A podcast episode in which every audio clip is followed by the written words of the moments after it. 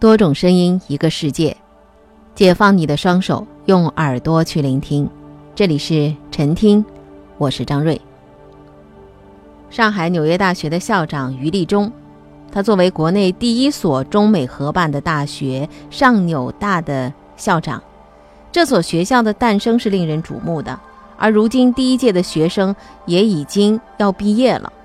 于立中认为，阅读、思维、表达。这是上海纽约大学迎接未来挑战的三大利器，教育的长远之计在这三个词儿。这个教育，它很重要的一个原因，就是为了让孩子能够很幸福健康的成长，所以它是关系到孩子未来的这个长远之计。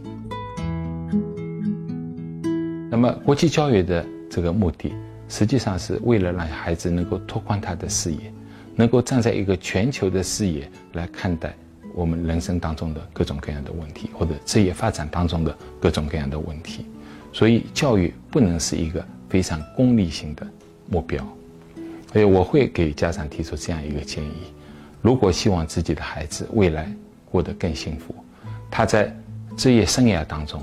能够更有发展的空间，能够更好的。来适应各种各样的挑战，很重要的一点就是要让孩子有一个健康的身心，就包括他的身体体魄和他的这个心理的状态。同时，我觉得也非常重要的就是让他在职业生涯当中，在人生的过程当中，他能够永远有一种幸福的感觉。那就需要他很阳光的去面对各种各样的问题。当然。对于一个人的存在，对于一个家庭的这个生存来讲，他能够自食其力，啊，能够依靠自己的力量来养活自己的家庭，来考虑自己的发展。这些目标，我认为都不是一个非常短视的一个功利性的这个目标，啊，如果我们在学生的、我们孩子的成长过程当中，我们用一个非常短视的要求、非常功利性的目标来要求自己的孩子，来促进。自己督促自己的孩子的话，我觉得会害了他的一生。所以，从我作为一个教育工作者这个角度来讲，呃，也作为一个家长来看这个问题，我觉得很重要的是，我们要从思想上面去放下很多很多东西。我们今天面对面对的是一个是一个竞争性非常强的这个社会，对的，呃，这点一点不错。所以家长很多家长都很焦虑，孩子不能输在起跑线上面。但是仔细想一想，一个人的长远的发展，不是靠一技之能、靠自己的一时的这个成功，他能够获得的，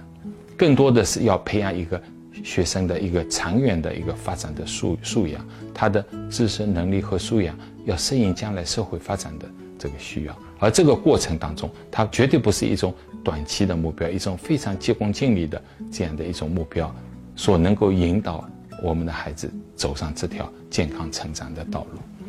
所以我希望我们家长们能够在面对今天各种各样的这个教育那个模式，或者是在我们国际教育的模式的面前，更好的去思考一下，什么样的教育是能够让孩子能够健康的成长。什么样的教育是孩子的潜力、他的兴趣，甚至他未来的幸福能够得到很好的体现的？这是我想给我们家长的几句话。生活是志趣相投者的狂欢，听说事儿是对这种生活的赞同。